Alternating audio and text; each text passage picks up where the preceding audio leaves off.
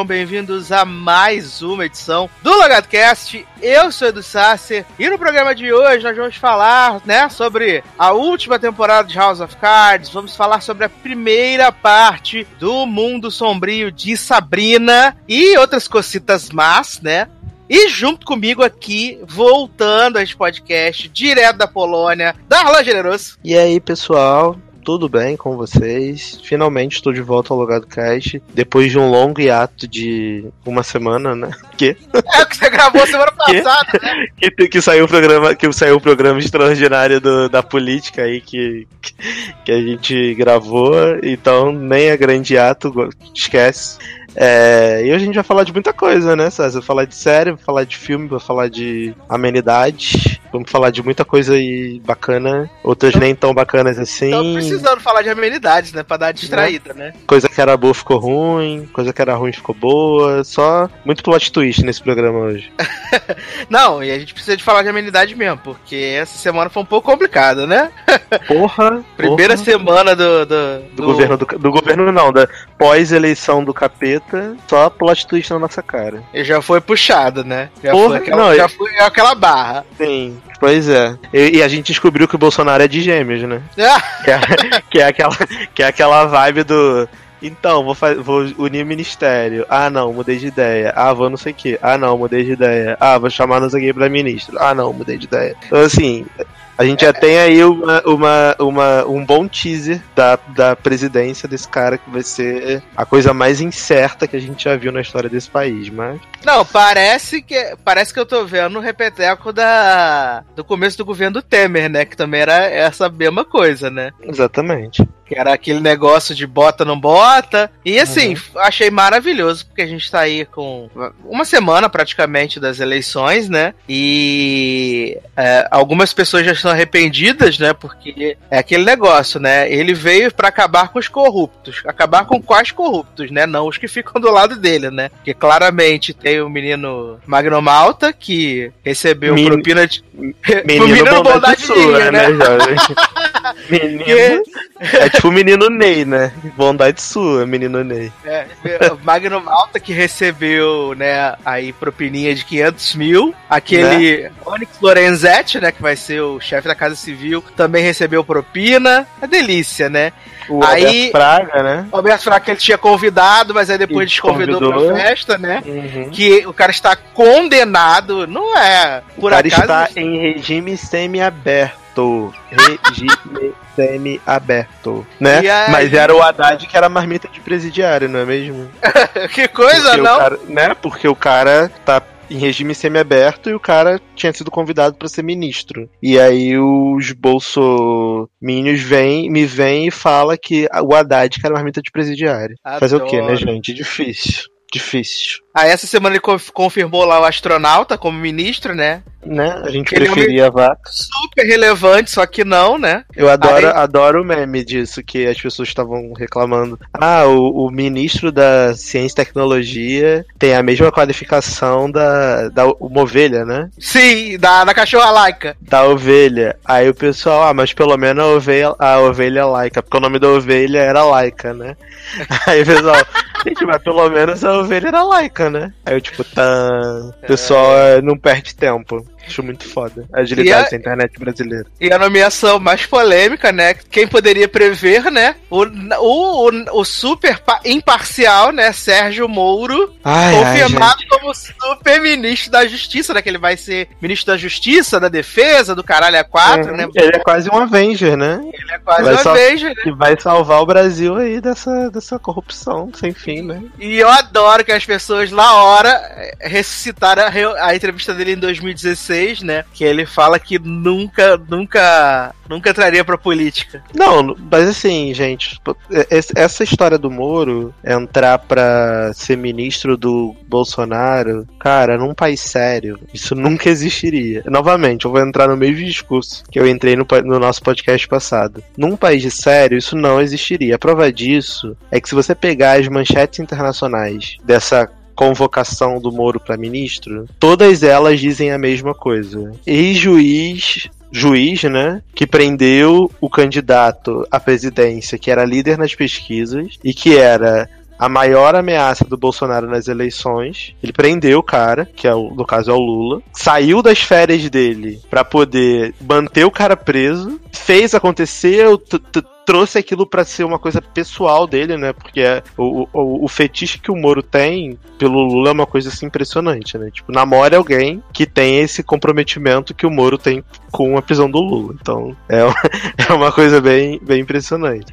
Cara, cara, você convidar esse, o cara que fez não só a prisão do Lula, porque a gente tá esquecendo das demais prisões que foram feitas na Lava Jato. O Lula não é o único preso pela Lava Jato. Tem várias outras. Então você convidar esse cara para ocupar um cargo de ministério num governo recém-eleito que foi beneficiado pelas decisões que, que ele tomou é completamente antiético. beneficiado, né? É completamente antiético, cara. E coloca em xeque tudo que ele investigou, porque as, os advogados, como já tá acontecendo, os advogados dos presos presos das pessoas que estão presas pela Lava Jato e que foram e que, e que os mandatos de prisão passaram pelo Moro, estão fazendo o quê? Estão entrando com pedido de anulação. Porque estão dizendo que a, a, a, o mandato de prisão teve motivo político. Ah, entendeu? E é, né? exata, né? não, e é exatamente isso que ele falou na, na entrevista de 2016.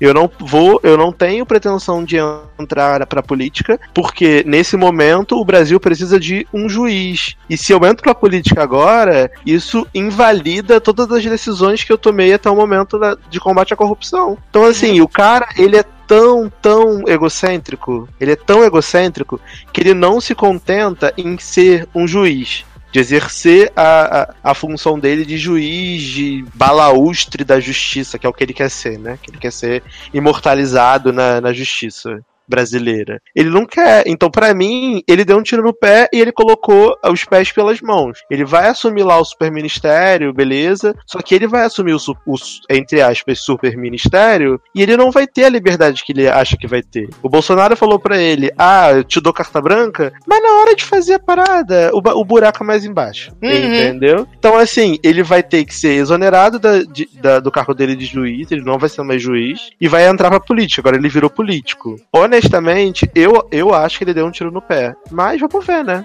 E, e eu é. acho bizarro porque ninguém acha estranho, assim, sabe?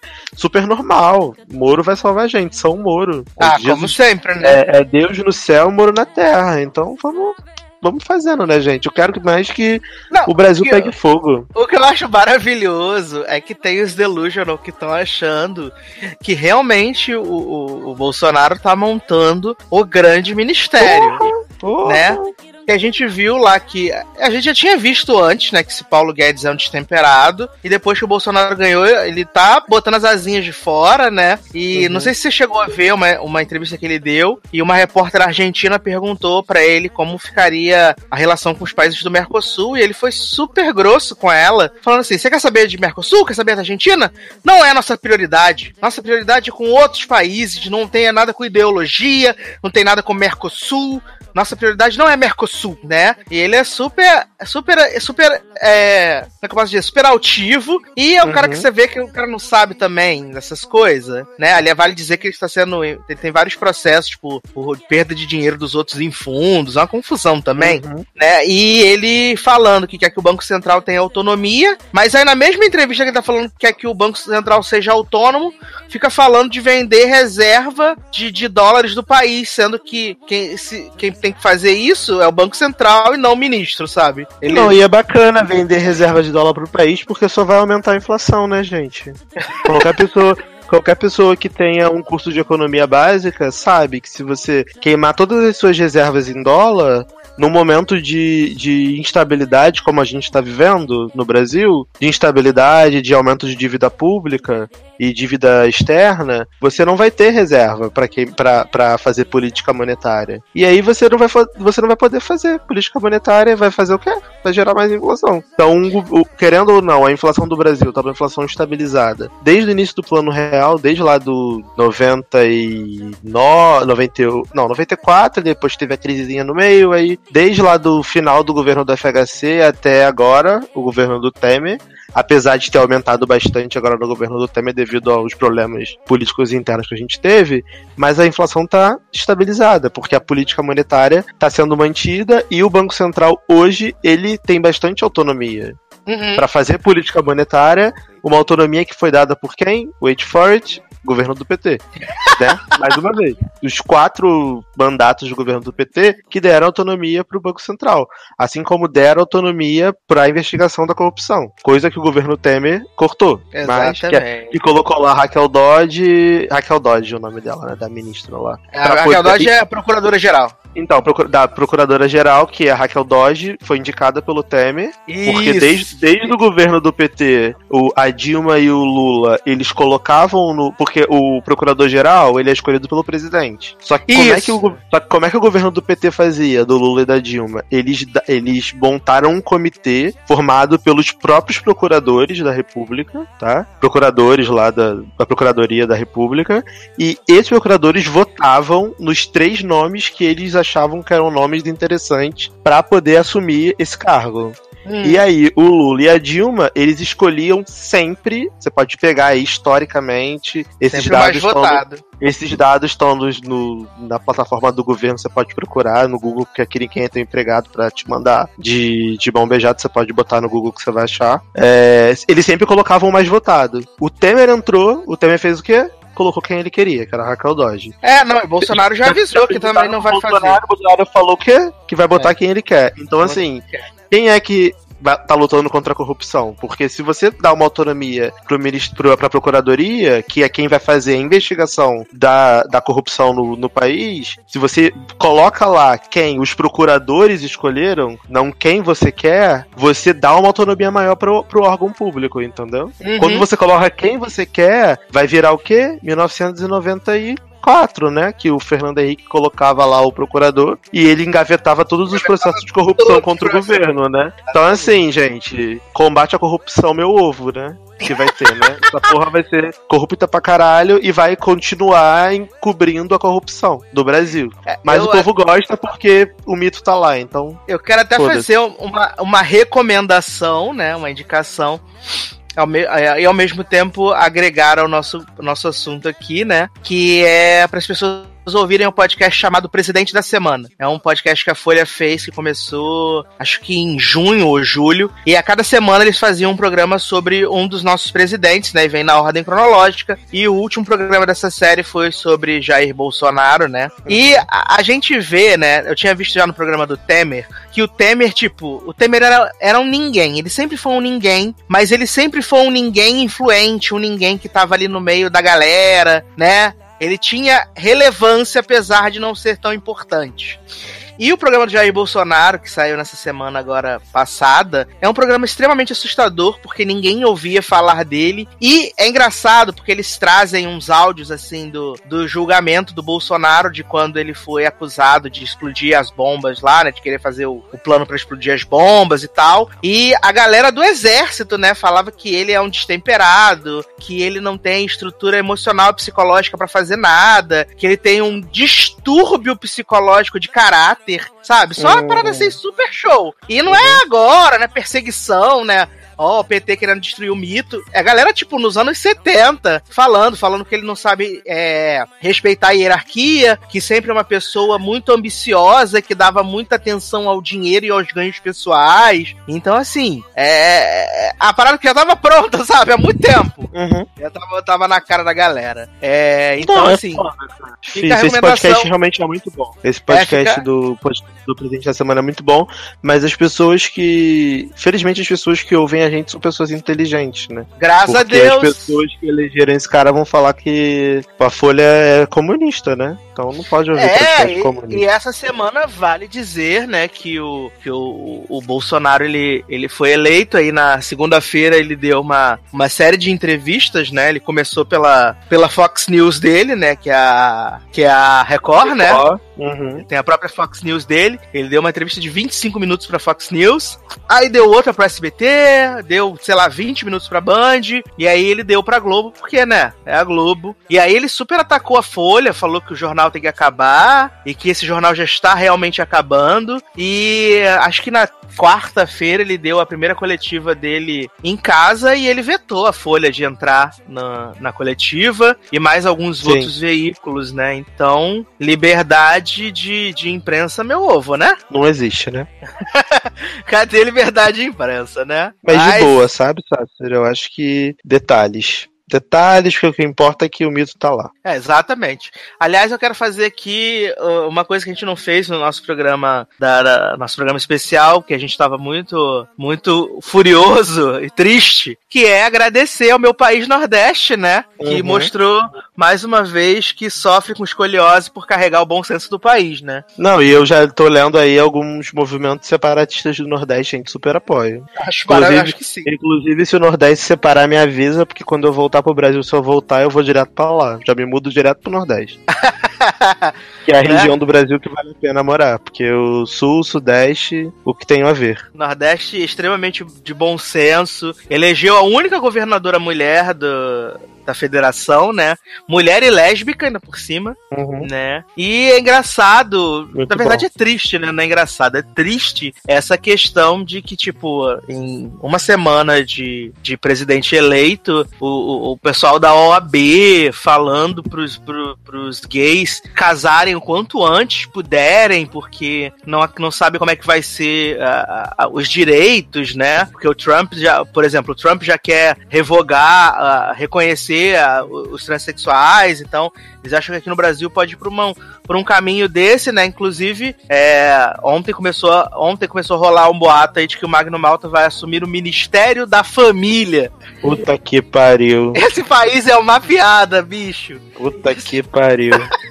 Esse país é uma piada, cara. Esse é um país é uma piada real. O, o Bolsonaro continua lá, né, fazendo o seu papel, né? Que ele teve na igreja do Silas Malafaia também essa semana, né? Aí Silas Malafaia falou que Deus escolhe aqueles que não são capacitados para fazer as coisas, e aí a massa de manobra toda batendo palma, né? Mas, triste, triste. E o melhor de tudo é Magno Malta vai, eh, afirmando que vai assumir ministério, né? Exato. Sendo que esse cara não foi eleito, porque ninguém queria ele na política. Então, assim, cabide de emprego, né, gente? Coisa que o Bolsonaro criticava durante a eleição toda, né? É, não, e eu pegar, adoro, eu adoro um cara eu vejo. Que foi eleito pra botar como ministro, pegar um ex-presidiário, um presidiário, né, porque tá preso, pra botar como ministro, pegar mais dois corruptos, botar como ministro, tá começando bem pra caralho esse ministério dele. Não, eu adoro. Eu adoro quando o pessoal bota aquela montagem do Magno Mal tá agarrado no Fernando Henrique, no Lula, uhum. na Dilma, no Temer. Uhum. e agora no sal no rabo, né? Então. Olha, vocês estão de parabéns mesmo. Mas, Darlan, que belíssima canção vamos tocar para tirar esse ranço de Bolsonaro que não merecemos desse programa. Como a, como a gente começou esse programa muito pra cima, né? Essa, essa, esse assunto bom, né? Esse assunto super animado. Vamos tocar, né, uma música que a gente quase não tocou aqui esse ano, né, no Logado Cash. Que é The Greatest Showman, só que a versão do Panic! at the Disco. Adoro! The Greatest Show. Oh, oh, a gente já tocou a versão da Pink de Million, Million Dreams? Não. Não tocamos a versão da Pink de, de não, Million... Vamos tocar, vamos tocar então Greatest Show e depois, se eu tiver direito a outra música, eu indico a versão da Pink, porque também é maravilhosa. É, porque quando o CD sair, falta sei lá, uma 15, semana. 13 dias pro CD sair, a gente vai fazer é. aquele programa que a gente vai tocar todas as músicas. Vai botar de fundo, né? Todas as músicas de Rei do Show. Isso, que vai ser a, a versão reimaginada, né? Vamos botar todas as músicas, então vai ser. Aí CD vai ser maravilhoso, gente. E, não, e é bizarro porque nesse dia que vai sair, só vai sair CD bom, cara. Vai sair Greatest Showman, vai sair o novo do Little Mix, vai sair é, Mariah Carey, então vai sair coisa boa nesse dia. Tô muito é, vai, vai sair o CD de Mariah Carey, aliás, Mariah Carey maravilhosa no The Voice, mas isso eu conto depois de voltar do, do comercial, né? A gente voltar dessa belíssima canção de Pânico na Boite, né? Beleza. Show e a gente já volta.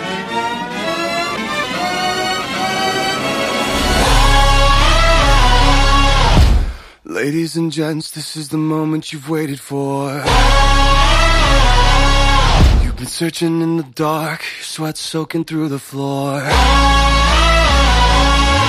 And buried in your bones, there's an ache that you can't ignore. Taking your breath, stealing your mind. And all that was real is left behind. Don't fight it, it's coming for you, running at you. It's only this moment, don't care what comes after. Your fever dream, can't you see, getting closer? Just surrender, cause you feel the feeling taking over. It's fire, it's freedom, it's flooding open. It's the preacher and the pulpit and your blind devotion. There's something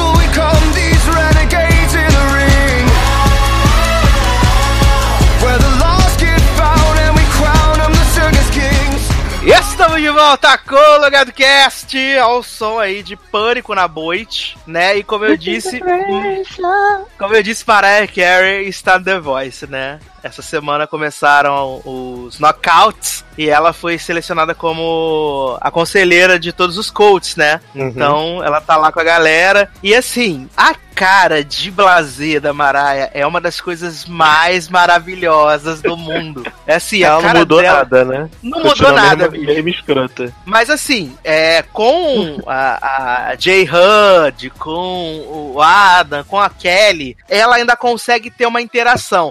Agora, com o Blake Shelton, bicho, é uma falta de química, de interação, de tudo. E a Mariah disse que não conhecia o Blake Shelton até aquela gravação. é maravilhoso, assim. E aí ele faz umas piadas e ela fica super desconfortável. Ela, ela fica assim com uma cara de puta, o que, que eu tô fazendo aqui? Que horas eu recebo meu cheque? Ela fica tipo, bacana. Exatamente. Ah, legal, bacana. Olha. Mas essa temporada, essa temporada do The Voice particularmente tá bem legal, né? Parece que Dama já é 15 quinta e, e, e tá bem boa. Eu acho que esse quarteto de coaches atual, que é Kelly Clarkson, Jennifer Hudson, Blake e o Adam, eles são perfeitos, assim, eles funcionam muito bem, tem muita interação, mais, mais do que quando era o quarteto original, Aguilera, Silo e, e os dois. Esse quarteto para mim é o, o, perfeito. Mas aí na próxima temporada já vai mudar, né? Vai sair o J-Hud, vai entrar o João Legenda, aí não, não tem graça. Que ah, acho vai que entrar o John Legend? John Legend vai entrar, é, John Legend ano vai entrar na próxima temporada. Ano que vem não, né? Daqui a, a um mês. Quando é, começa a próxima temporada. É, na temporada de fevereiro. que The Voice é, tipo, três temporadas por ano, é bizarro. É, só que aí, pelo que eu entendi, a Kelly Clarkson entrou pra ser fixa, né? Porque ela já tá três temporadas seguidas, né? E sobra uma cadeira pra ficar revezando. Alicia Keys, Gwen Stefani, Miley Cyrus e agora o João Legenda, né? E Pharrell. Tem uma cadeira hum. pra, pra revezar esse monte de gente. Então, eu não, eu não sei se, tipo, eles não vão usar mais algumas pessoas, tipo, sei lá, Pharrell, né? Eu acho que tinha que tirar o Blake ou o Adam, cara. É, eles estão lá desde a primeira temporada, né? Eles Quem nunca aguenta, saíram. bicho? Eles nunca saíram, isso é verdade. Mas assim, é, eu vou ter assistido The Voice na 13 terceira temporada, que foi a temporada da Jay, Jay Hud e a Miley Cyrus. Eu fui assistir por causa da Jennifer Hudson, aí acabou que na 14 quarta entrou Kelly Clarkson, assisti por causa da Kelly Clarkson, agora é Kelly Jennifer, então, assim, e eu tô bem feliz, assim, o programa não tá me irritando, tá bem legal, tô gostando de verdade de, de The é Voice. Eu, te, eu, tenho, eu tenho essa barra do Torrent, né? Se eu não tivesse é. a barra do Torrent, eu estaria assistindo, porque o The Voice é um programa que eu sempre gostei, sabe? Eu gosto do formato, eu gosto do formato e gosto do, da interação dos jurados. T tiveram umas temporadas que me irritaram assim profundamente, mas eu acabo me apegando assim à competição, sabe? Acabo me apegando a, a algumas pessoas, a, a, aos participantes mesmo, não aos jurados, aos participantes. Acabo torcendo real. É, agora que eu comprei meu computador novo, eu vou tentar é, baixar. Se eu não for preso, eu vou, eu vou continuar vendo, entendeu? Vamos Não, e, e, assim, uma temporada onde a gente teve essa, essa ressurreição do American Idol, que foi uma bosta em muitos níveis, eu fico muito feliz de ter um reality musical bom, que é o The Voice ainda. Eu uhum. fico muito feliz, sabe? E eu vi um, umas chamadinhas do American Idol na próxima temporada e vai ser tão horroroso quanto. Então, né? Tamo aí, time The Voice agora. Nunca pensei que fosse dizer isso, né? Mas. Eu lembro, eu lembro bem aquele podcast, sabe? Grande fã gravei, do American Idol pra eu sempre. Eu com né? você, a gente brigando por causa de American Idol e The Voice. Exato, mas, mas aquele negócio, né? Como eu disse quando eu tirei da minha grade o American Idol depois dessa, desse, desse ano, falei que o American Idol terminou pra mim lá na Fox. Terminou na 15 temporada. Essa uhum. temporada da ABC não existiu, é, é outra coisa.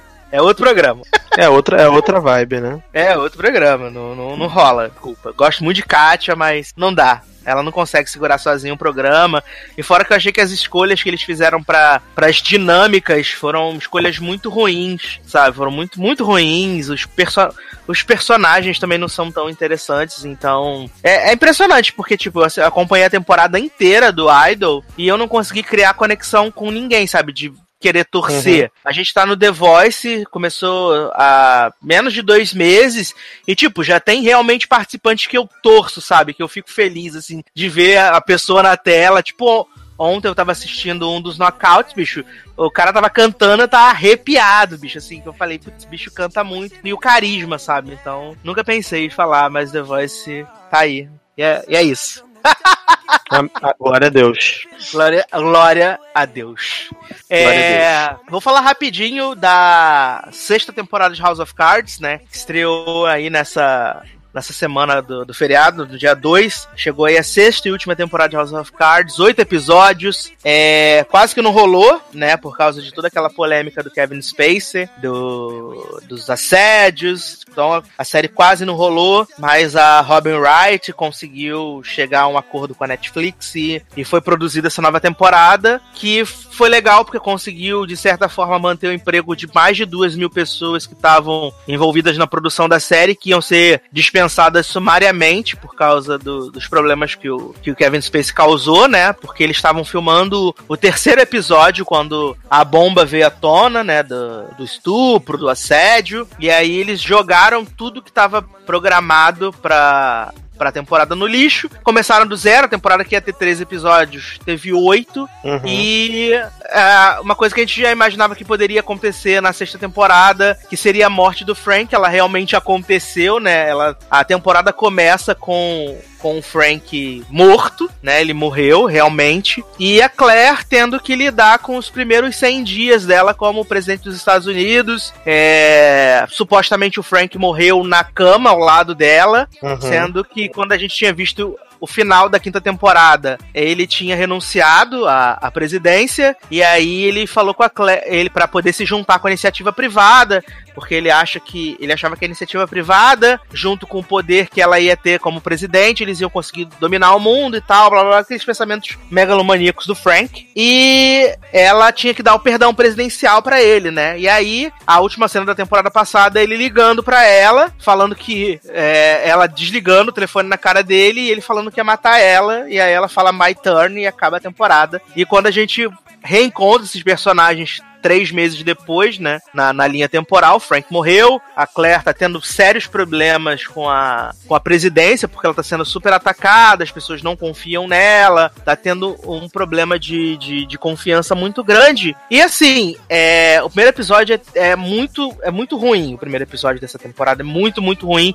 Não sei se porque eles tinham uma necessidade de tentar explicar o que aconteceu com o Frank, que aliás, é, o, o, o Kevin Spacey não está na série, mas o Frank é uma figura que permeia todos esses oito episódios. Tudo que tá acontecendo é por causa do Frank, tudo que se fala é do Frank, algumas ações são é, efeitos colaterais de coisas que o Frank fez. E o que mais me incomoda, na verdade, é que nessa temporada entraram três personagens, que é do Greg Kinnear, da Diane Lane e do Cod Ferney, que é o mesmo cara que faz o demônio em American Horror Story, que eles são uma família, Darlan, uma família super sinistra que tem várias empresas, vários conglomerados, e tipo, os caras mandam e desmandam na presidência. E Oi? eles, é, os caras mandam e desmandam. E assim, é, esse pessoal aparece na sexta temporada do nada, e supostamente eles estavam envolvidos em tudo que já tinha acontecido no passado, porque eles já tinham um contato com o Frank e tal, não sei o quê. Só que pra gente que acompanha a série ao longo desses anos, fica muito esquisito uma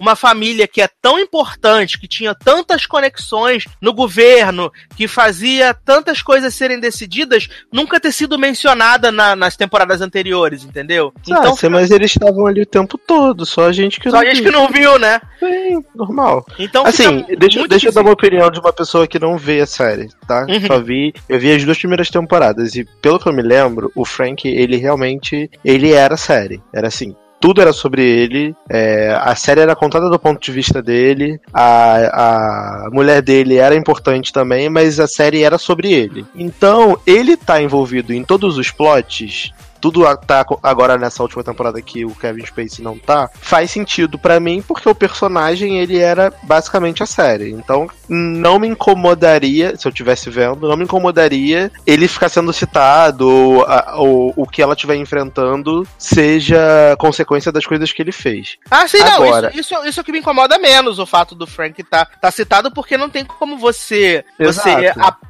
a, obliterar da existência um personagem que teve a força força que o Frank teve e tantas Durante coisas que ele fez, né? E tantas Durante coisas que ele temporadas. fez. Exatamente. Eu não pode esquecer, entendeu? Agora, é, a, o que talvez, pelo que você está me falando, pelo que você está contando, me incomodaria mais é o fato da história é, ficar presa e ser resolvida por personagens que a gente nunca ouviu falar, tipo esse, essa família, entendeu? É, Os caras mandarem, é te mandarem, fazerem, acontecerem, coisas que aconteceram em temporadas anteriores e, e os caras agora quererem vender, tipo, ah, então, mas lembra daquela parada que aconteceu, não sei lá, não sei aonde? Então, era esse fulaninho aqui que você não conhece que tava metido. E, e eles quererem que a gente compre isso. Isso para mim é preguiça de roteiro. É tipo, é falta de criatividade para poder resolver e criar plot, sabe? Eles tentaram criar plot para personagens novos, só que provavelmente não funcionou muito bem, né? Pelo que você tá falando. É, assim, como a temporada estreou muito recente, eu não vou dar muitos spoilers do que acontece, né?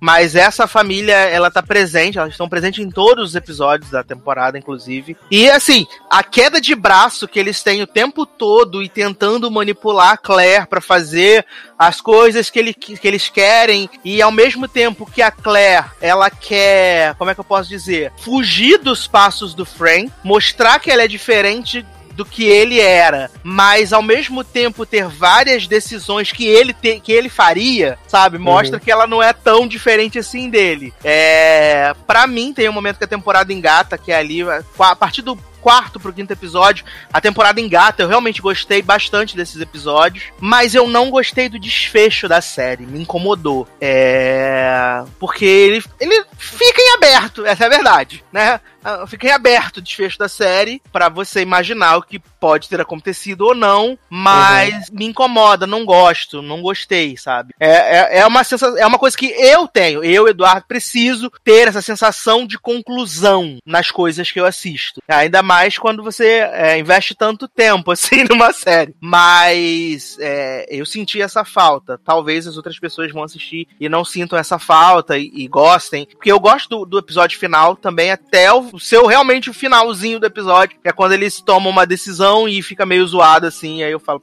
ok, mas não posso desconsiderar tudo. É. Eu acho que com todos os problemas que a série teve, com, com alguns altos e baixos que a série teve como produção na quarta temporada e um pedaço da quinta temporada, eu ainda acho que ela é muito importante pra Netflix, né? Porque ela é a, a primeira série. É, muita gente fala daquela série lá sueca, sei lá que porra é, mas tipo, a primeira série robusta da Netflix foi House of Cards. Uhum. Né? primeira série que colocou eles no mapa das premiações e tal. É, fico satisfeito de, de, pelo menos terem tentado dar um final pra série. Talvez, talvez não, né? Com certeza não é o final que eles estavam, não tava que estava planejado né? Mas foi um final digno. É, para mim, a, a Robin Wright brilhou mais uma vez, sabe? Ela, ela, ela é magnética, bicho. Ela é magnética. Será que o M dela vem agora?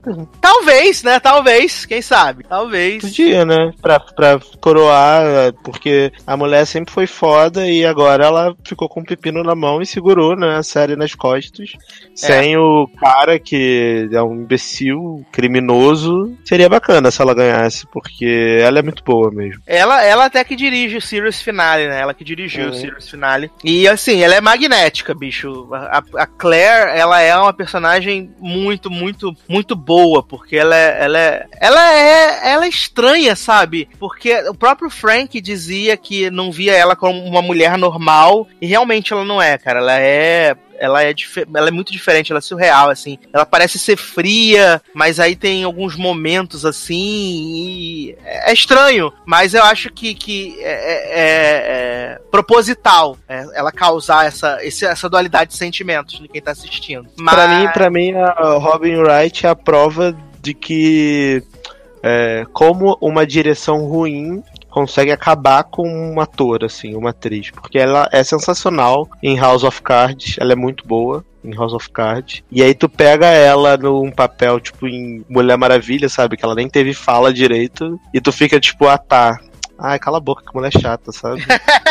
sabe? É tipo, a prova que uma direção e um roteiro não muito bom acaba com, com o ator. Porque ela é, é sensacional. Eu, eu realmente ficaria feliz se ela ganhasse um Emmy esse ano por esse papel. Eu acho que ela seria merece. legal. Eu acho que seria legal Sim, ela merece. reconhecer o trabalho dela como atriz, mas, uhum. de certa forma. Dar um tapa na cara do, do Kevin Spacey. Do Kevin Spacey, exatamente. E reconhecer o trabalho que ela teve para manter a série de pé, né? para não fazer as pessoas uhum. perderem os seus empregos por, por, por escolhas erradíssimas do, do seu protagonista, sabe? Então, eu acho que ela tá de parabéns, assim. E eu. eu e é isso. Sou, eu sou feliz de ter assistido House of Cards. Acho que é uma série muito boa. Muito, muito boa mesmo. É, essa última temporada tem até um, um paralelo, assim, que a gente pode ver com, com as eleições aqui no Brasil tiveram, né? Porque essa empresa da família Mega Evil, eles eles lançam um aplicativo que você dá permissão, então eles têm acesso a todos os seus dados e eles falam claramente que através desse aplicativo eles podem manipular as notícias para que as pessoas possam ver determinada manchete a favor ou contra uma pessoa, né? E aí eles uhum. querem usar isso contra a Claire e, e, e, isso aqui no Brasil aconteceu demais, né? A questão da, das fake news, de WhatsApp e tal. Então eu consegui traçar esse paralelo com. É porque isso também aconteceu nos Estados Unidos na eleição do Trump, né? Então tipo, exato. eles têm material para usar, né? Exato, porque o Trump exato. também foi eleito por causa de fake news, igual aqui no Brasil. Exatamente. Então é, é, é bem foda quando uma série consegue pegar esses elementos da realidade e colocar nela, tipo The Good Fight, é, Scandal de uma forma muito mais megalomaníaca, claro, porque Scandal é bizarra, era bizarra e agora e agora House of Cards. Mas assim, valeu a jornada. Eu demorei a começar House of Cards, né? Sempre eu assisti o piloto e não conseguia terminar o piloto, mas aí de tantas pessoas comentarem na terceira temporada, eu falei, pô, vou assistir e assisti tudo, assisti, acho que foram 36 episódios em seis dias, assim, foi muito rápido. Eu realmente fiquei absorvido por aqueles personagens tão interessantes de certa forma. Uhum. Então é isso. Darlan, que belíssima canção. Iremos tocar para passar para o mundo sombrio de Sabrina Spellman. A Million Dreams. Million dreams are keeping me away. versão de rosa, né? Pode botar aí, versão, versão Penélope nova. Bom. Adoro versão de Rebequinha Guzmão, partiu. Rebequinha e daqui a Guzmão pouco, cantou. E daqui a pouco a gente volta.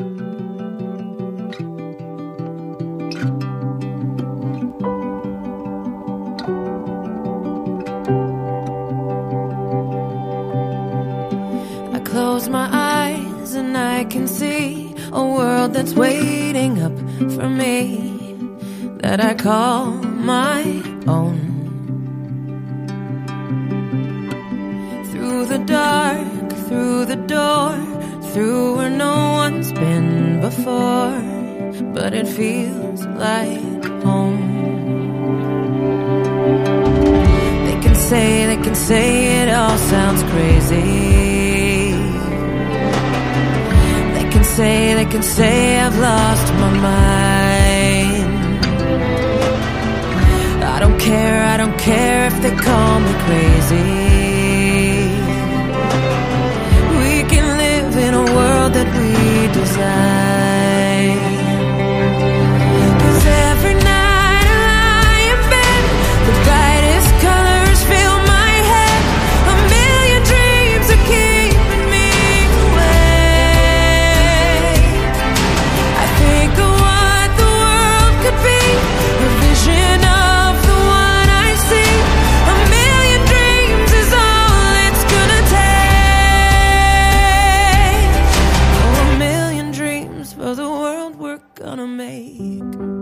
Estamos de volta com o Logado Cast e agora vamos falar né, de mais uma produção original da Netflix, mas uhum. essa estreou ali na, no finalzinho de outubro, né? Que foi O Mundo Sombrio de Sabrina, aquela série que é na verdade não é nem um remake, né, bicho? Não é um reboot, é uma, uma nova leitura, na verdade, né, da série ali dos anos 90, que era protagonizada pela Melissa Joan Hart, que contava a história né, da bruxinha adolescente Sabrina, que vivia com suas tias, aprontava altas confusões. Uhum. E agora, em, em 2018, né, a Netflix fez aí essa versão reimaginada e dark, né, seguindo a tendência da, dos quadrinhos, né, que se passa no mesmo universo de Riverdale, que é o universo da Art Comics. E, cara, no, no, no frigir dos ovos, foi uma boa série, né? Foi uma boa surpresa, Sabrina, né? Sim, com certeza. Eu acho que foi uma. que a Netflix foi muito esperta, porque eles estrearam a série bem próximo do Halloween, né? Uhum. E, e estrear perto do Halloween foi tipo uma garantia de que praticamente quase todo mundo ia querer ver pela, pelo saudosismo, né? De ter visto a série da Sabrina antiga. Todo mundo viu, pelo menos alguns episódios da Sabrina antiga. E, e pela série não ser nada parecida com a série antiga. Tipo, é uma série completamente diferente. É uma série bem cinematográfica. Se você parar para perceber é, a, a, a escolha do tipo de narrativa que eles, que eles fizeram, a, vamos ser PNC. A cinematografia é, é, tudo muito bem feito, muito bem feito. Tirando que, tirando um episódio que tem um de, uma demônia do sonho que tá com uma prótese horrorosa que parece é, é, prótese do, do episódio de Buffy, né? Porque Buffy era meio tosca com essas paradas de prótese de demônio, Sim. vampiro, essas porra. Tirando esse episódio, quase todos os outros, a a, a, caracterização do, dos monstros lá tão sensacionais. Então eu, eu fui muito. Fiquei muito surpreso de ver é, como a série funciona bem. Como uh, os personagens da série são bem definidos, né? Tipo, você tem aí a Sabrina, você tem as duas tias, né? A Zelda Zilda e Hilda. Me, me corrija se eu estiver falando errado os nomes, tá? Porque Zelda e Hilda mesmo. Zelda e Hilda. Você tem o, o gato, né? Que na verdade não é um gato, a gente descobre que é um familiar. Familiares são tipo demônios que quando a, a bruxa adolescente vai fazer lá o batismo de sangue dela com 16 anos. Sinal pacto que... com o pé preto. Isso, elas têm que ter um, um, familiar, que é tipo um demônio que vai é, ficar perto delas e proteger cuidar e acalmá-las. E aí a Sabrina, né, muito é, espontânea, resolve ir no cemitério, né, normal, assim. Ah, eu não quero ter um familiar normal, quero que o familiar me escolha. Aí vai lá, evoca lá, familiar, vem me ajudar, não sei o que, nananana. e aí Salem aparece para ela e vira o familiar dela. Exato. E aí a gente, e aí a gente tem o padre lá, né, da igreja de Satã, o o Blackwood. O, o Blackwood. Você tem Uh, as, as três irmãs gêmeas lá, as, que não são irmãs de verdade, mas tipo são. Eles chamam elas de gêmeas, né? De, Isso. As três lá, mega evilzinha. E você tem, de importante tem o namoradinho de Sabrina, né? Que, Sim. por incrível que pareça, não me irritou. Eu fiquei muito chocado, porque geralmente esses personagens que são par romântico me irritam muito. Nesse caso, ele não me irritou, quem me irritou foi a Sabrina mais do que ele, porque a Sabrina no final, no final da temporada ela começa a ficar burra e fazer uma porrada, uma, uma caralhada de idiotice que vai me irritando assim em níveis bem altos. Mas a trama, uh, você quer falar um pouquinho da trama? Você conta aí. Que aí a gente vai falando assim um pouquinho dos episódios, mas conta a trama geral. Sim, sim. Eu tenho que divulgar e enaltecer a menina Sabrina, né? Que eu acho que essa atriz que fez, né? Que é a, a Sally Draper, né? Do, do Mad Men, que não podia ter sido uma escolha perfeita, melhor. Porque ela é muito, muito boa de verdade, sabe? Ela é maravilhosa, assim. Muita gente tinha visto ela em Mad Men, mas eu não acompanho essa série porque eu não sou obrigado. Mas uhum. eu adorei a escolha e tudo funciona bem, assim, é verdade, né? É, pra quem não sabe, a história da Sabrina, ela é uma menina de 15 anos que perdeu os pais quando quando era criança e mora com as tias, né? A Hilda e a, e a Zelda. Elas uhum. são donas de um, uma funerária. Só que tem uma coisa diferente, né? Que na verdade são bruxas. E a Sabrina, quando fizer o seu aniversário de 16 anos, ela vai assinar o livro das trevas. E aí ela vai ter que largar todo o vínculo que ela tem com o mundo dos mortais, né? Só que ela tem o um namoradinho, né? O Harvey. E tem uhum. as amigas, né? Black uhum. Power e Tammy Gretchen. Que ela é muito. Vacilo. que elas são muito unidas, são, eles são muito, muito melhores amigos, muito turminha do barulho. E quando ela vai lá assinar o livro do capiroto, ela desiste de assinar o livro do capiroto e fala: Não, quero assinar isso, quero viver a vida normal de mortal. E a partir daí começa a acontecer uma série de coisas, né? Ela vai uhum. ser ela é processada pela Igreja da Noite. Eu adoro esse plot do processo do demônio processando a Sabrina, porque a Sabrina quebrou o matrimônio, gente. Achei maravilhoso. Porque eu achei muito engraçado. Rapidinho, só a gente entrando nos episódios. Porque eu não esperava que o demônio fosse querer processar ela, sabe? Eu achei muito, muito criativo. E foi muito legal porque quando ela. A Sabrina, no início da série, ela, ela tem opiniões muito fortes, assim. Muito fortes, e ela é. se e ela questiona tudo. Eu acho legal da personagem isso, porque ela questiona tudo. As pessoas aceitam, tipo, ah, eu, eu sou bruxa, sou criada por bruxas, então com 16 anos eu tenho que ir pra lá, assinar o livro do capeta e entregar minha alma pro demônio. Exato. Só que ela fala assim, mas por que, que eu tenho que fazer isso? Por que, que eu tenho que entregar minha Quem alma pro disse? demônio? Quem disse que isso é o certo? Por que, que eu tenho que largar meus amigos? Por que, por que, que eu não posso? E assim, ela começa a questionar e os questionamentos dela no início fazem sentido. Então, sim, você. Aca... então você acaba torcendo por ela porque você pensa assim, caralho, ela tá certa. Porque assim, por que, que o pai dela escreveu o nome dela quando ela era criança e ela vai ter que entregar a alma dela pro capeta? Porque o pai dela decidiu quando ela era um bebê que ela tinha que fazer isso. Não faz sentido, sabe? É, porque não tem essa questão, né? Que o, que o pai dela colocou o nome dela no livro do capiroto quando ela era um bebê. Só que a mãe dela tinha batizado ela numa igreja católica um dia antes. Uhum. Então e com, com a ajuda de com a ajuda de Tia Hilda. E aí Tia Hilda é excomungada da igreja do capeta e Sabrina não pode é, ser condenada por não ter assinado o livro porque ela já era batizada. Então, teoricamente, a alma dela já estava prometida para Jesus. Exato. Não para Jesus, pro falso Deus, como eles gostam de chamar. Nossa pro falso, pro falso Deus, entendeu? E, e ela aí teoricamente ela não poderia, o pai dela não poderia ter assinado o livro dela por ela, é, porque a alma dela já estava, já tinha sido entregue pro falso Deus devido ao batismo. Sim. E, e também tem, a gente esqueceu de falar da professora avulsa, né? Que no, no comecinho da série tá lá, elas estão vendo um filme de terror no cinema. Aí ela fala pra professora: Oi, tudo bom? Quer comer um, uma pipoca com a gente? Aí ela. Vou comer uns churros ali rapidão. A professora fala: Poxa, não, obrigado, vou pra casa. E aí essa mulher tá andando no, no, no, no meio da estrada toda apagada, toda deserta, vê o espírito no, no meio da estrada, aí ela vê a menina toda carcomida, toda ruim. E o que ela faz? Leva a menina pra casa dela, né? Por que aí, não, né? E aí a menina, que é a demônia, na demônia de verdade, enfia a tesoura no pescoço dessa mulher e assume o lugar dela. E aí essa mulher tem todo um plot maravilhoso de induzir a Sabrina a assinar o livro do capiroto de qualquer forma. Gente, essa Miss Ward Wardle que é a professora, essa personagem é maravilhosa. Eu acho que ela é uma das minhas favoritas, porque essa mulher, ela se humilha tanto ao longo da série, porque, tipo, ela tá lá, aí ela quer porque quer, porque quer porque Sabrina assine o livro, que Sabrina vá pra escola do, do, dos capetinha lá. Aí essa mulher se enfia no banheiro, essa mulher é, é, arruma 800 esquemas, se infiltra em, em, no grupinho lá de leitura lá da, da Sabrina com as amigas lá, com, com Tammy Gretchen escoteira e a, a mina da dobra do tempo lá, do Wrinkle Time.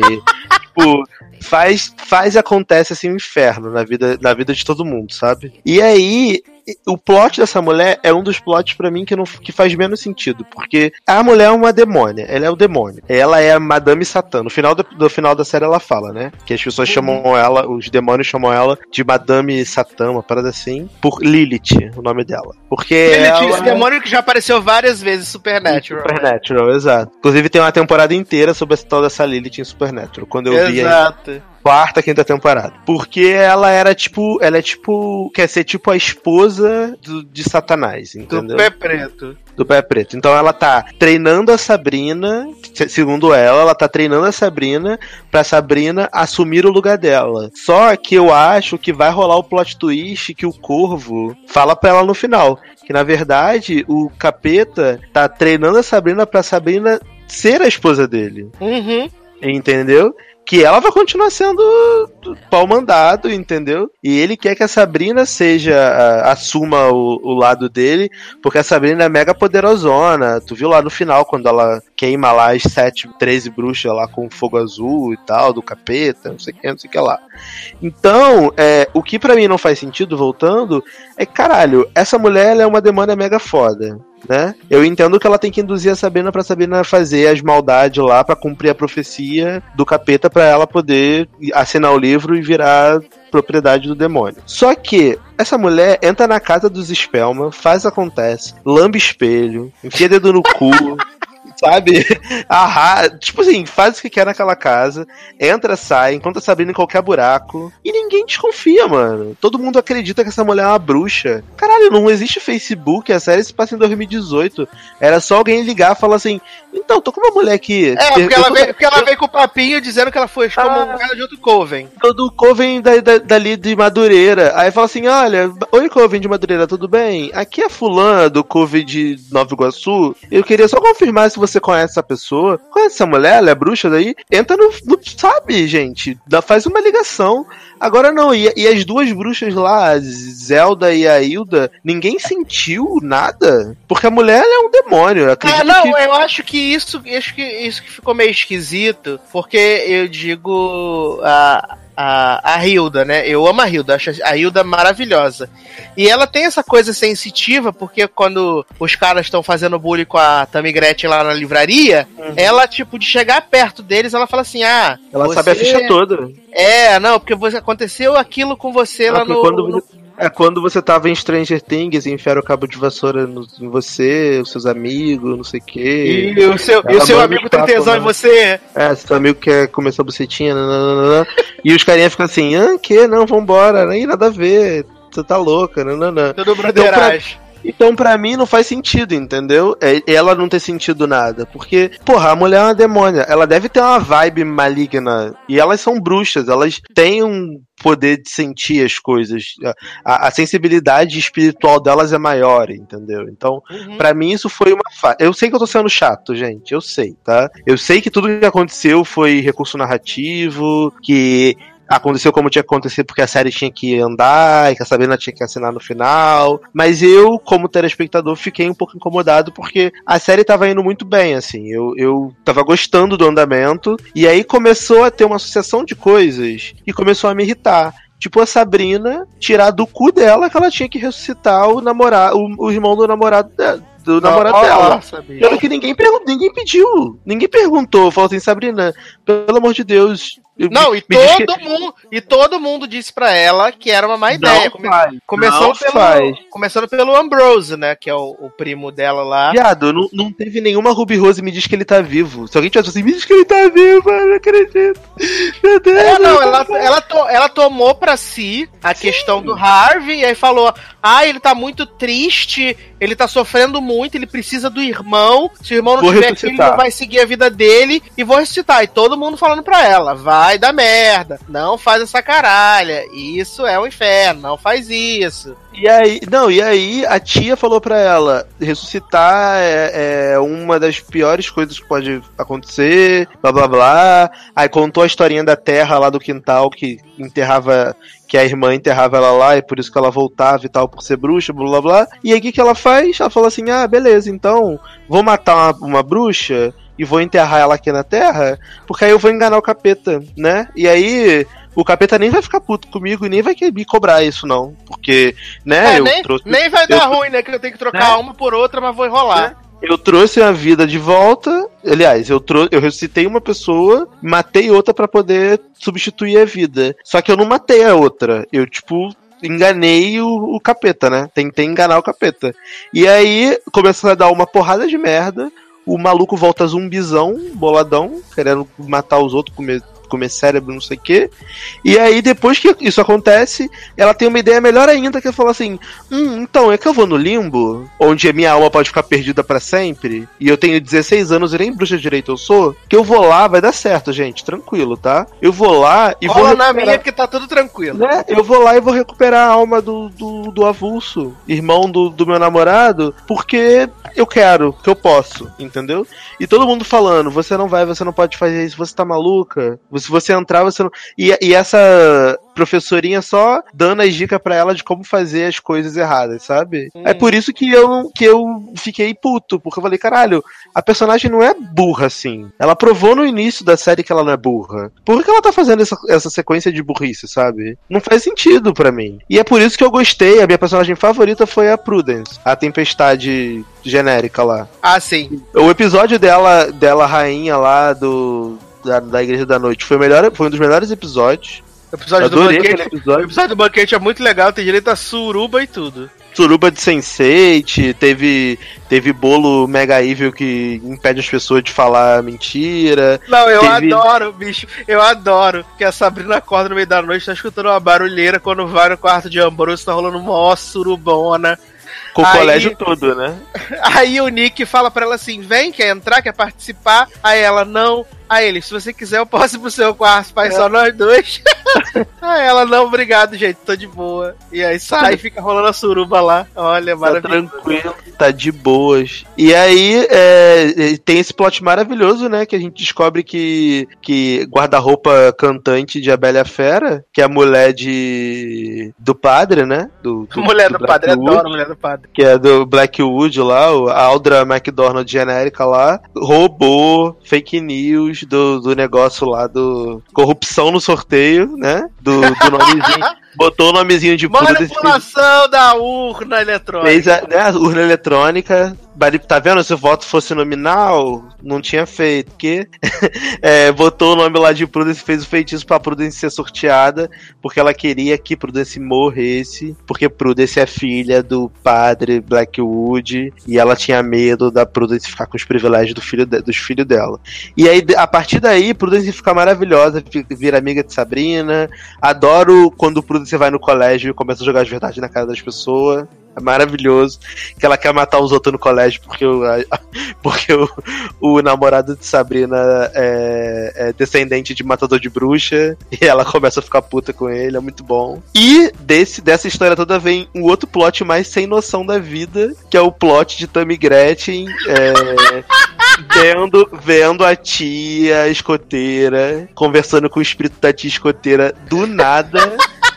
E eu fiquei até, eu juro que até esse momento, se você entendeu esse plot, você ouvinte, tá ouvindo esse programa, e entendeu esse plot da, da, da tia escoteira conversando com essa menina o episódio todo, como se fosse a coisa mais normal do mundo, e querendo passar que você ser homossexual você ser lésbica é uma coisa que tá no seu sangue, é tipo uma coisa que passa de geração para geração, eu achei um pouco, entendeu? Achei assim, gente, isso não, não faz sentido nenhum, e, entendeu? E foi legal essa, essa coisa, né, de certa forma, porque eles tentaram inserir em todos os, todos os personagens protagonistas alguma coisa relacionada ao misticismo, né? Que a gente descobre que a família do Harvey é a família de caçador de bruxa. Então, em algum momento, isso vai dar um BO. Aí a, a, a menina Black Power, a, a Salete, a dobra no tempo. Isso, vai virar saletinha, né? Vai ficar uhum. cega. Só que ela é cega, só que aí, como a família dela foi amaldiçoada pelas bruxas, ela fica cega, mas desenvolve meio com um sentido de premonição, de ver o futuro, de não sei o que, blá blá blá. E aí, pra Tammy Gretchen, eles inventaram esse plot maravilhoso, que ela fica vendo o espírito da tia Sabatão.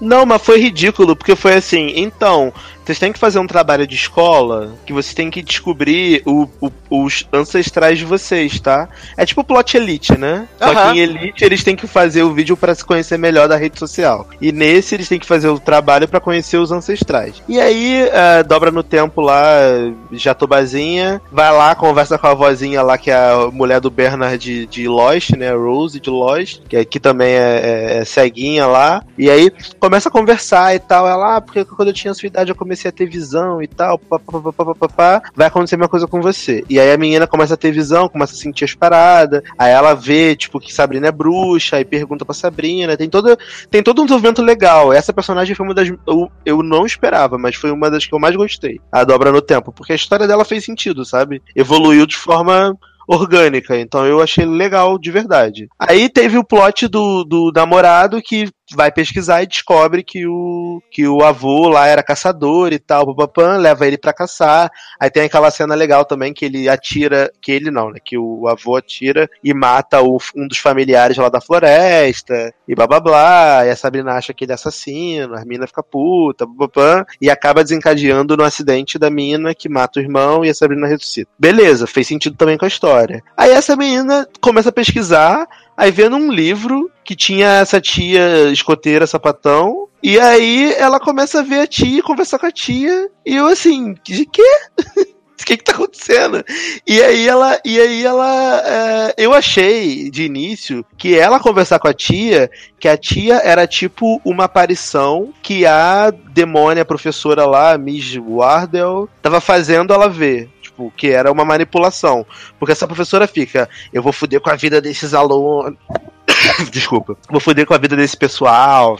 Vou ferrar com a Sabrina e depois vou ferrar com os amigos dela. Uau, eu sou muito mega evil, blá blá blá blá blá blá. E não faz porra nenhuma, né? Então, quando ela começou a ver a, a tia escoteira, eu achei que fosse visão. Só que depois eu vi que não era, que a mulher tava conversando de boa. E ela é, não, porque a, a Hardwell bota mó, mó, mó mó broncona, né? Ele fala uhum. assim: não, porque agora que a Sabrina não quer assinar o livro do capiroto, vou fazer o quê? Vou infernizar as amigas dela e o namorado, hahaha. Vou fazer todo mundo se afastar dela. E aí nem tchum, né? Nada. Nada acontece feijoada, porque as pessoas começam a descobrir que todo mundo também é bruxo, é, é matador de bruxa, é telepata. Paranormal. e aí fica de boa. O, o verme lá, o demônio lá do.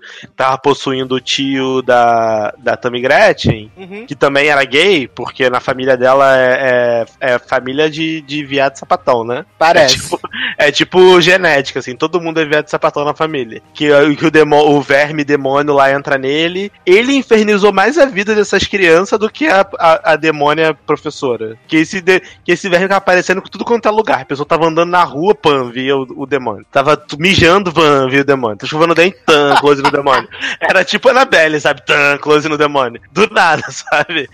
ele infernizou mais. Então eu fiquei um pouco decepcionado porque eu esperava que ela fosse fazer mais. Mas a professora me ganhou quando ela convocou as 13 bruxas lá pra tacar o foda-se. Quando ela ela matou o maluco da pizzaria que foi entregar pizza, achei foda aquela cena. Que ela fala, ah, tô com fome, vou pedir uma pizza. E aí, tipo, come o maluco, não come a pizza. Uhum. E o final, quando ela, quando ela mostra a carinha dela muito linda, faceira, pro diretor, antes de comer o diretor. Achei muito bom também. Ah, não, foi, foi bom. A, a, a ela tem, ela tem uns momentos bons, assim. Tirando a parte que ela invade a casa da Sabrina, fio dentro do cu, passa no espelho. Tá, é. esse episódio que ela fica enfiando o dedo na garganta e lambendo o espelho, eu falei assim, gente, tá um pouco isso aí. E esse episódio do sonho, pra mim, foi o episódio mais inútil da vida, porque não serviu pra nada. Nada. É muito chato, né? Até porque, até porque o, o, o, padre lá, Blackwood, fala: você vai poder aprender conjuração se você abrir o, o quebra-cabeça aqui. Isso.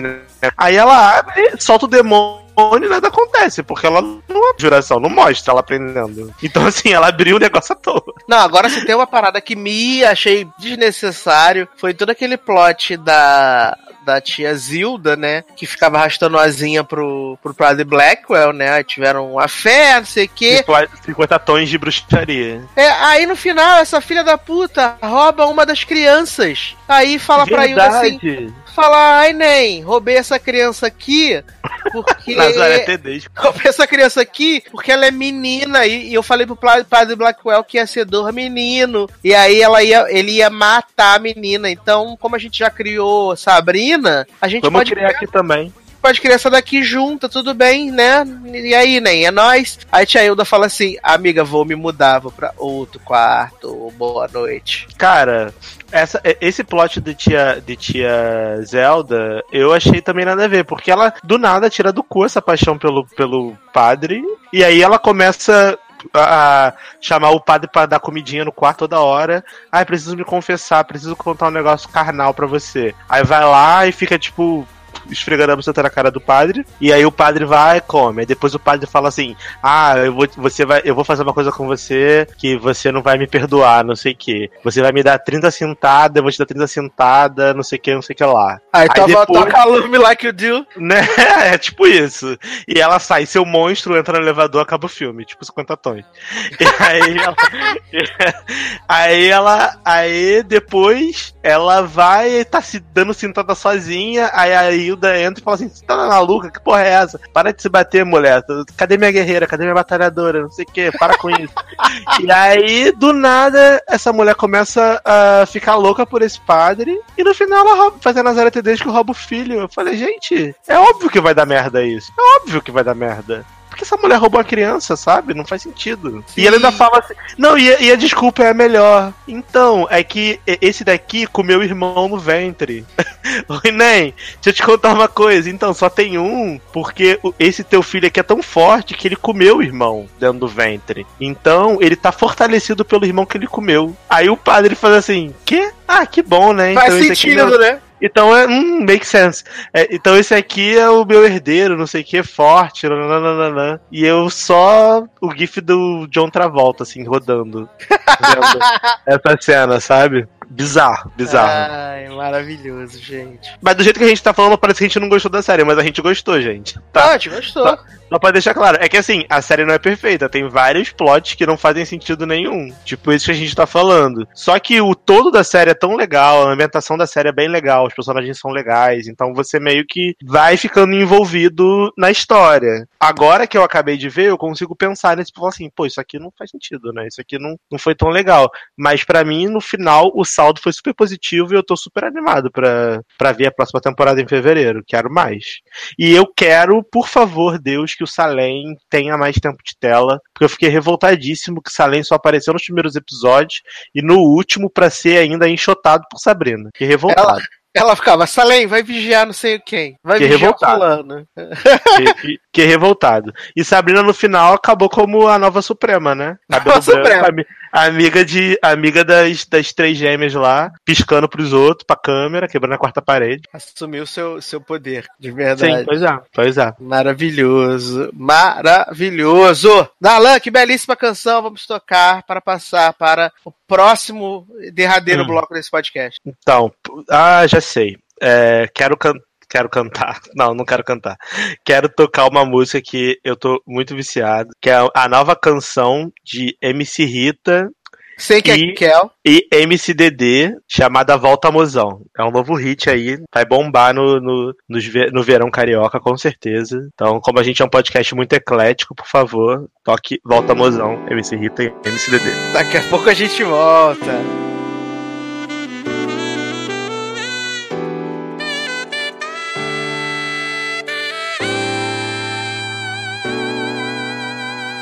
Volta, mozão, volta, mozão. Os braços do seu maloca, perdoa a vacilação. Volta, mozão, volta, mozão. Que eu tô com saudade daquele amorzinho bom. Volta, mozão, volta, mozão. Os braços do seu maloca, perdoa a vacilação. Volta, mozão.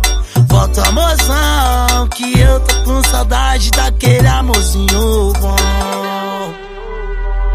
Sei que eu errei, confesso, pisei na bola. Mais de uma vez, com você joguei fora toda a nossa história por uma noite de prazer.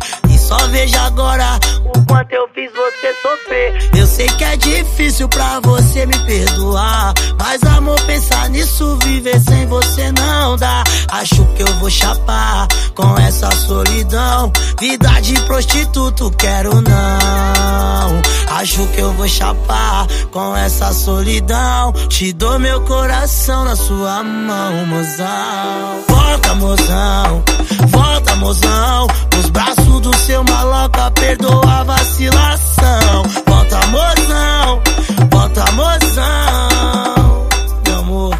Estamos de volta com a última parte deste Jogar Cast. Ah, vamos falar um pouquinho rapidamente, a gente já falou na nossa sei lá, uns três programas atrás, sobre a volta de The Good Place, né? Que tá aí na sua terceira temporada. Agora chegamos à, à metade da temporada. Essa semana foi o episódio 6. E semana passada a gente teve um episódio bem ruim, de verdade, né? O episódio 5 uhum. foi ruim. Foi muito ruim, sem modéstia, porque eles decidiram dar um episódio inteiro para Jason e sua família de mongoloides, que eu achei um Não, a, o problema, o problema não foi Jason e sua família de mongoloides, foi Jason e Tid no mesmo episódio. Porque eu realmente não gosto do Jason, é o personagem que eu mais detesto em The Good Place. Eu acho tudo que ele faz insuportável.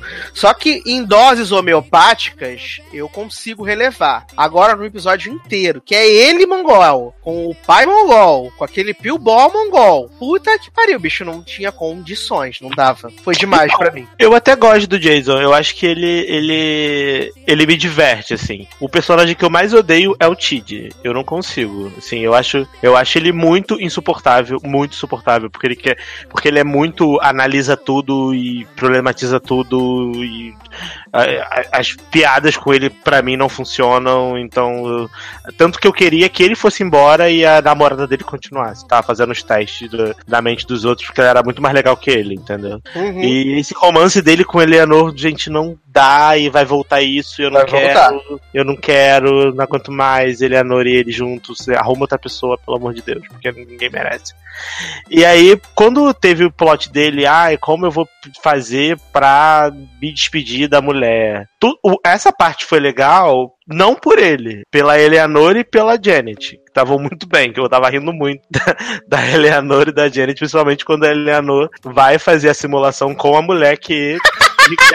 Que a Eleanor muito sapatão também fica lá, tipo, toda toda querendo dar uns pega na mulher e tal, e, e, aí cortam na hora, na hora H. E é muito bom a Janet, porque quando a Eleanor fala assim, a Janet, posso testar, não sei o quê? Aí a Janet fala, a Janet fala assim, então, quando você entrar, vai ter um bug que você vai entrar numa realidade em que tá o Jason fazendo musculação do não sei que, não sei que lá. Você ignora que é um bug, porque ela programou pra ela ficar na realidade com o Jason fazendo musculação e ela ficar vendo. Ah, então, tem, então teve umas, teve umas, umas piadinhas assim que foram legais, sabe? Mas realmente, todo o plot envolvendo o pai do Jason. Porque, assim, contextualizando, o que aconteceu em The Good Place? Agora eles descobriram que eles estão na Terra, que eles morreram, que o Michael e Janet volta, é, roubaram para eles continuarem aqui pontuando tudo mais.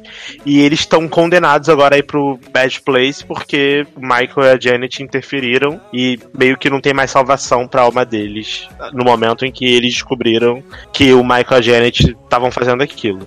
Então eles decidiram é, fazerem boas ações no, no sentido de ajudar ajudar as pessoas que eles gostam a pontuarem para irem para o Good Place. Aí nesse, aí nesse episódio que passou, foi basicamente o Jason tentando é, levar o pai dele e o Boy pro Good Place. E aí tem piadas maravilhosas em relação à, à burrice dos dois, que ele chama o pai dele de... Como é que ele chama o pai dele? Dump Dog. Dump Dog. Doug. E, e o Pillboy, adoro o plot do Pillboy trabalhando no asilo, que, que ele fica drogando os velhos. Ele fica drogando os velhos e tudo mais. E a melhor parte desse, desse plot foi a Tahani chocadíssima com, a, com a burrice do, da família do Jason, né? Sim. Que ele, que ele, que ela fala assim, como assim você chama o seu pai de Dump Dunk? De Dogo Burro, Didi, Dogo é. Burro. Eu achava que era seu amigo, não, é o pai. E aí a Tahani chocadíssima com a, com a burrice deles. Foi, foi, foi legal essa parte. Na verdade, a Tahani eu acho que tá virando minha personagem favorita, porque as piadas com ela tão, funcionam muito para mim. Eu morro de rir. Sempre que ela cita os amigos dela famosos. Nesse, nesse episódio, o último episódio que foi focado na mãe da Eleanor e na irmã da Tahani, né, na Camila. É, ela, ela falando do Ben Affleck, o que o Ben Affleck tava tratando do vício e o amigo dela, Matt Damon, tava tratando do vício em Ben Affleck. eu, achei muito boa essa piada. Eu ria muito. Ela, ela, ela, é muito boa, cara. Eu gosto muito da Tahani. Mas esse episódio agora dessa semana eu já achei bem bacana, assim. Sabe? Porque eu gosto da, da dobradinha Eleanor e Michael. Acho que funciona muito bem. Uhum. E, e a atriz que eles escolheram para fazer a, a mãe, a mãe dela, a mãe da Eleanor, também casou muito bem. Que é a Leslie Grossman, que tá em American Horror Story também, né? E ela é a mãe da Eleanor. E ela é maravilhosa, porque ela tá, tipo, com uma vida diferente diferente e a Leonor quer provar de qualquer forma que ela não mudou, que é tudo um golpe. É maravilhoso, é muito bom. Eu adoro a cena que ela que ela tá palestrando no colégio. Uhum. Ela tá falando: Ah, não, porque eu nunca imaginei que eu fosse estar aqui concorrendo a. a Era o PTA. A, a concorrendo a, a, a ser representante de, de escola, mas eu tô aqui porque tem uma, uma garotinha que eu gosto muito, não sei o quê, e a Eleanor toda se comendo no, no recalque, assim, sentada, sabe? E a cena que a Eleanor é, confessa pro Michael que ela tá puta porque a mãe nunca foi uma boa mãe pra ela, então ela não consegue entender, admitir que ela não merecia ter uma mãe boa igual a mãe tá sendo pra, pra garotinha. E a felicidade dela quando ela descobre que a mãe tá escondendo dinheiro no sabão em pó também é muito boa. Ela, ela eu sabia! Eu não tinha mudado. Sabia que você tava enganando, sua malandra. E, e, a amizade do Michael com o marido arquiteto? Oh! Achei maravilhoso que ele, que ele resolve todos os problemas da planta e esquece de desenhar o banheiro. É, aí. você esqueceu de desenhar o. Aí. Aí o, o, o Michael vira e fala pela no. Ah, não, porque eu óbvio que eu esqueci de desenhar o banheiro. Ah, eu sou muito normal, eu. Eu obviamente eu faço as necessidades fisiológicas. Ele é novo, carro agora, vambora.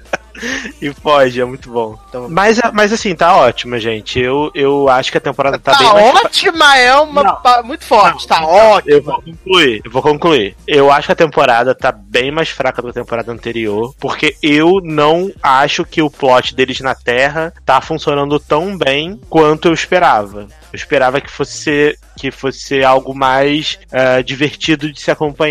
E para mim tá um pouco monótono, sabe? Tá, todo episódio é meio que a mesma coisa. Eu... É, não, e a gente ainda tem que ver no que vai dar o fato do Michael ter revelado pra Leonor que ela e o Tid, né, se amam. Não, isso para mim vai ser um saco, porque ela vai ficar com a pulga atrás da orelha agora e vai ficar achando que tá apaixonada e ah, vai virar aquele mimimi todo de novo. Não quero. A minha, expectativa, a minha esperança é que eles consigam dar um jeito deles voltarem pro, pra morte, sabe? Ou pro Bad Place, ou pro Good Place, uhum. ou pro Mid Place. Adoraria ver a mulher do Mid Place de novo querendo Amo o Mindy. Amo Seria ótimo rever essa mulher antes da final da temporada. Mas, assim, eu honestamente tô, continuo animado para assistir a série, porque é, são só 13 episódios, 12 episódios, então daqui a pouco já tá acabando. Mas eu realmente espero que essa reta final dê uma melhorada, porque se você for comparar com as duas primeiras temporadas, essa temporada tá bem mais fraca. É verdade. E bem Dinastia, mais. já? Você tem acompanhado Dinastia? Viado, Dinastia eu só vi o retorno que foi Jovem, maravilhoso com tá. com cristal do cristal fake, cristal do bem, cristal do mal. Jovem, de... já aconteceu tanta coisa, eu não vou nem contar então, pra você poder Não, me surpresa. conta. Não, me conta, eu quero saber. Pode me contar porque aí vai me animar a ver, porque é tanta coisa para assistir na Netflix e na Amazon Prime que eu fico perdido, eu esqueço. Jovem, teve o plot lá, né, que a, que a Fallon tá tentando vender a, a Carrington Atlantics pra, pra família lá do, dos Van Kirk, né, do, do marido fake dela. Que ela e tá aí, fingindo que, que ama o cara, porque o tio. Viado, o tio dá em cima dela, chama ela pro quarto, fala, vem, vem um pouco cheirar sua bucetinha. Hum. Olha, essa Felon contrata uma garota de programa pra ficar no lugar dela e o homem morre na hora do. É. E aí?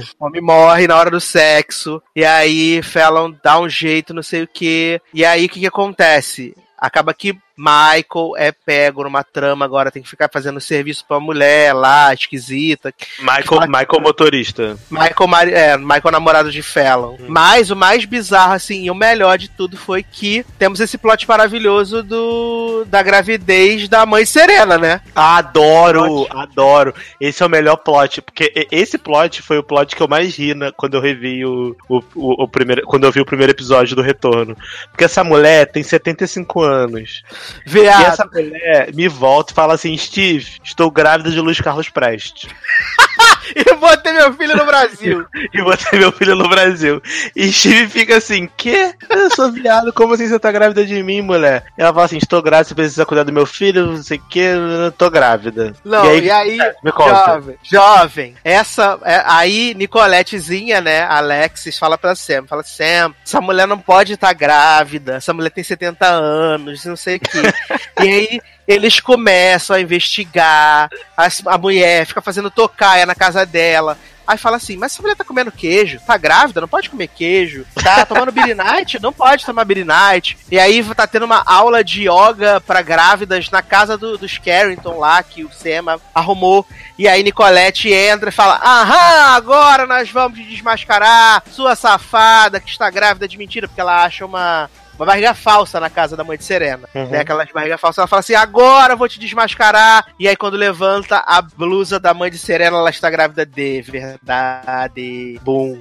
Pode ser verme. Aí, não, aí continua. Aí no episódio seguinte vai ter um chá de bebê, o chá de bebê da, da criança, né? E aí, jovem, esse chá de bebê é cheio de revelações, porque a gente descobre que Alexis teve um caso com Alan Dale, com o mordomo.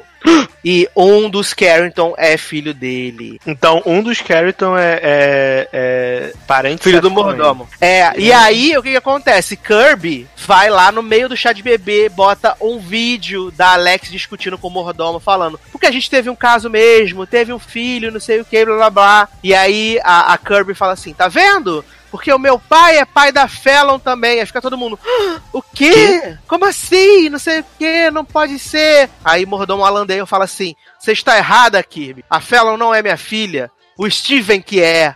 Tã. E aí, tá aquela cara de bosta, assim, o climão generalizado. A mãe de Serena fala assim: Ai, diante das novas circunstâncias, eu tenho que dizer, Steven, esse filho não é seu, é do meu dermatologista. E vai embora. Gente, que série maravilhosa, cara. Eu vou ter que ver esse episódio. Esse é o último episódio? Foi o 3, foi o 3, na semana passada. Eu vou ter que ver esse episódio, cara. Ai, que maravilhoso. Meu Deus do céu. Não eu amo concordo. tanto Dynasty que, que vocês não- entendem. Porque é, é muito cretina, cara. É umas cretinice assim que eles, eles não têm vergonha na cara nenhuma de fazer esses plots horríveis. É muito bom. Ó, não que o quarto não seja mel- não seja tão bom quanto, porque tem- a família tá abalada, né, com essa barra do, do, do, do Stephen, mordomo né? engravidou, né? É. E aí eles vão pro Paraguai ajudar o Steven a construir casas pros desabrigados. E olha, é maravilhoso também, assim, é um festival de cretinice. olha, Gente, mas por que no Paraguai, cara? sei lá, porque. eles viram, foram pro Paraguai, cara. Ai, gente, Olha. assistam Dynasty, sério. Que série maravilhosa. Maravilhoso, Que assim, série valeu muito. Voltou, voltou áurea, assim, voltou nos áureos tempos. Porque Ah, eh, eu, eu, achei. Sabe uma série que eu, vi- que eu acabei de ver? Hum, Dietland, boom. não acredito! Boom! Não. Jovem, jovem, Dietland é uma série muito bizarra. É muito bizarra. Tipo, eu assisti tudo, entendi quase nada, assim. Porque no início da série, a série era, era sobre tentar ser essa disrupção, né? De tipo, a menina gorda que escreve pra revista da, da, da mulherzinha lá magra, e a mulher finge que é ela que escreve e tal, blá blá, blá, blá, blá, blá. E aí vai passando pra um, pra um plot de tipo, é, feminista extremista, sabe? Terrorismo fem, feminista meio terrorista, as mulheres planejando ataque. E aí vai virando um, nível de bizarrice que eu achei, assim, muito confuso. A única coisa que eu preciso falar para vocês é: não percam o tempo de vocês, gente. Porque eu só vi porque eu tava em casa. Mas e Juliana chamo... Margulis é Mega Evil mesmo? Cara, Juliana Margulis no final da Mega Evil porra nenhuma. Ela só é escrota, mas ela é escrota normal, assim. Adoro! Não tem ah, nada de Mega Evil nela, entendeu? A, uhum. mulher da, a mulher da organização feminista lá é muito mais Mega Evil que ela ela, entendeu? Entendi. Ela só é, ela só é tipo, rica e escrotinha. Mas babaca. Que gosta de ficar lambendo seu próprio sangue quando corta a perna. Ah, é verdade, tem essa barra. Olha, achei um pouco. Mas, jovem, vamos então aqui para comentários das últimas duas edições, né? A edição que a gente falou sobre Elite e sobre outras séries, né? O uhum. Anderson Luiz comentou, disse que adorou Elite, que esqueceu que eu esqueci de falar que em FBI o Jeremy Sisto fica só gritando. E ele, ele, ele gostou, né, que eu toquei a música de Star no final do programa e pediu para eu comentar o plot maravilhoso que está nessa terceira temporada, que é o que aconteceu a protagonista da série embuchou na vida real, né? Ela embuchou uhum. na vida real e eles tiveram que inserir esse plot na série. E na, no, no, na Premiere é maravilhoso, porque essa mulher tá com a barriga de uns 17 meses de gravidez gigante e eles botam umas rouponas gigantes nela para parecer que ela tá magra, mas na verdade ela não tá. E aí eles ficam tentando disfarçar, né? E quando ela fala no final do episódio, ah, gente, tô grávida. No episódio seguinte já tá como? Só usando top, mostrando a barriga gigante. E assim, continua não fazendo o menor sentido essa série. É uma das piores séries que estão no ar, porque nada faz sentido, o roteiro é tudo ruim. Mas eu não sei o que acontece, porque a série é ruim, mas eu me divirto num nível vendo tanta ruindade que eu não sei explicar. é, eu não sei explicar. É, é ruim dá a volta. Eu, eu, me divirto demais, de verdade. Eu, eu, quero dizer só que eu assisti Elite, achei maravilhoso, apesar do, de, do entre aspas, assassino ser uma bosta. É, verdade, uma bosta. Achei um cocô quem matou, achei um cocô. Ah, porque achei tudo um cocô. Mas a série é legal. Então eu vou ver a segunda temporada. E aqui no nosso podcast do, de eleições, né, o Luciano Loureiro agradeceu, obrigado por vocalizar minha opinião, somos resistência. A Mariana Barbosa botou que concorda 100% com o que foi dito, agora não é hora de soltar a mão de ninguém. E o Mário, que fez o primeiro comentário dele no podcast, foi um comentário gigante demais. Gigante, gigante. Mas eu adorei, falou super bem pra gente, falou super bem da gente, falou, né, sobre o tema do, do, do podcast, podcast, sobre todas as coisas que a gente falou, né? Sobre como tá complicada realmente a situação. Então, assim, Mário, muito obrigado pelo seu comentário. Foi um primeiro comentário, mas que valeu demais, demais mesmo, sabe? Muito, muitas graças. Sim, sim, continue comentando, continue dando a sua opinião, porque eu realmente gostei muito do seu comentário. Eu prometo que vou lá responder, porque eu tava fazendo 800 coisas e não tive tempo ainda de entrar no, no site e responder, mas eu vou lá responder todos os comentários, então, por favor, gente, continuem comentando, dando a opinião de vocês. Comentem nesse podcast aqui também.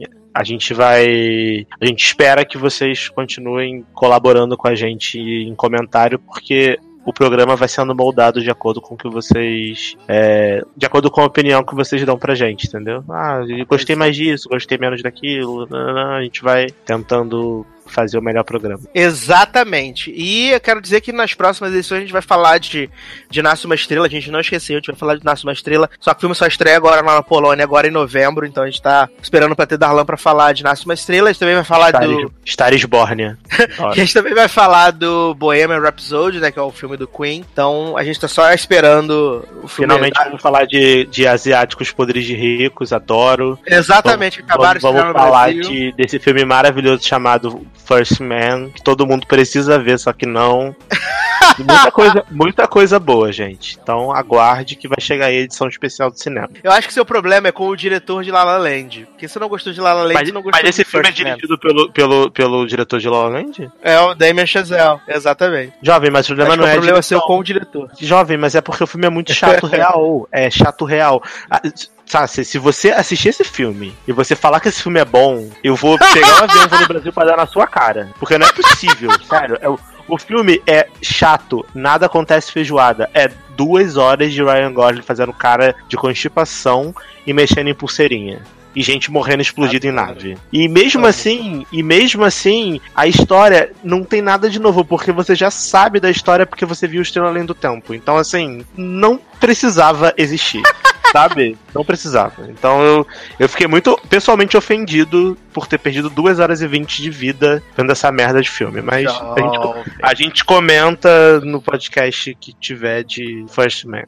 É, quero aproveitar aqui e mandar beijos e abraços pros nossos padrinhos e madrinhas. Amanda Guiar, Carol Giovanelli, Érica Ribeiro, Felipe Gonçalves, Henrique Simão, Isadora Soares, Karina Almeida, Marcele Soares, Luana Soares, Paulo Jess, Felipe Moraes, Taylor Rocha e o Wellington Torso. Muito obrigado por contribuírem com este programinha sem vergonha, né? Para você poder fazer parte dessa grande família, padrim.com.br barra logado, né? Também tem os nossos amigos, padrim.com.br barra sede, que aliás saiu a segunda edição do podcast de Bebedeira. Darlan, Érica e Amanda tiveram uma crise de riso contando uma história de eu caindo da cadeira. Achei um pouco. mas foi maravilhoso, sabe? Mas aquela história foi muito boa, porque a gente tava bêbado. E aí a gente começou a lembrar do, do, das viagens de Brasília. E aí, não sei como, a gente chegou nesse assunto de você caindo da cadeira, porque eu não lembro. Alguma coisa da Vitória House, e aí. Foi. E aí, não sei quem levantou, acho que foi Léo que levantou esse plot, ou foi Amanda. Que você que tava sóbrio caiu da cadeira e a gente que tava bêbado não caiu. Sendo que, tipo assim, eu chorava, não sei porquê, porque eu comecei a lembrar de você caindo da cadeira e foi muito engraçado. Eu percebi que foi muito engraçado, realmente. Mas foi engraçado. E eu lembro que quando você caiu, eu ri também, na sua cara, então não tava rindo por trás. então, sigam lá. Os nossos podcasts estão no Spotify. Você entra no Spotify, bota lá no seu. Na busca lá, logado, vai aparecer gente, né? Seriadores anônimos e sede no ar. Todos os podcasts dessa holding maravilhosa estão lá, né? Então, uhum. ajude a gente a crescer no Spotify, né? Para quem tem dificuldade de usar agregador de podcast e tal. É uma super ferramenta, então usem bastante, tá? Então, deixem seus comentários aqui sobre House of Cards, sobre política, sobre Sabrina, sobre The Good Place, sobre Dynasty, sobre existência, tá? E a gente volta na próxima edição, então. É isso, meus queridos. Um grande abraço, até a próxima e tchau. Tchau. You've been running around, running around, running around, throwing that dirt all on my name. Cause you knew that I knew that I knew that I'd call you up. You've been going around, going around, going around every party in LA. Cause you knew that I knew that I knew that I'd be at one. Oh, I know that dress is karma, perfume regret. You got me thinking about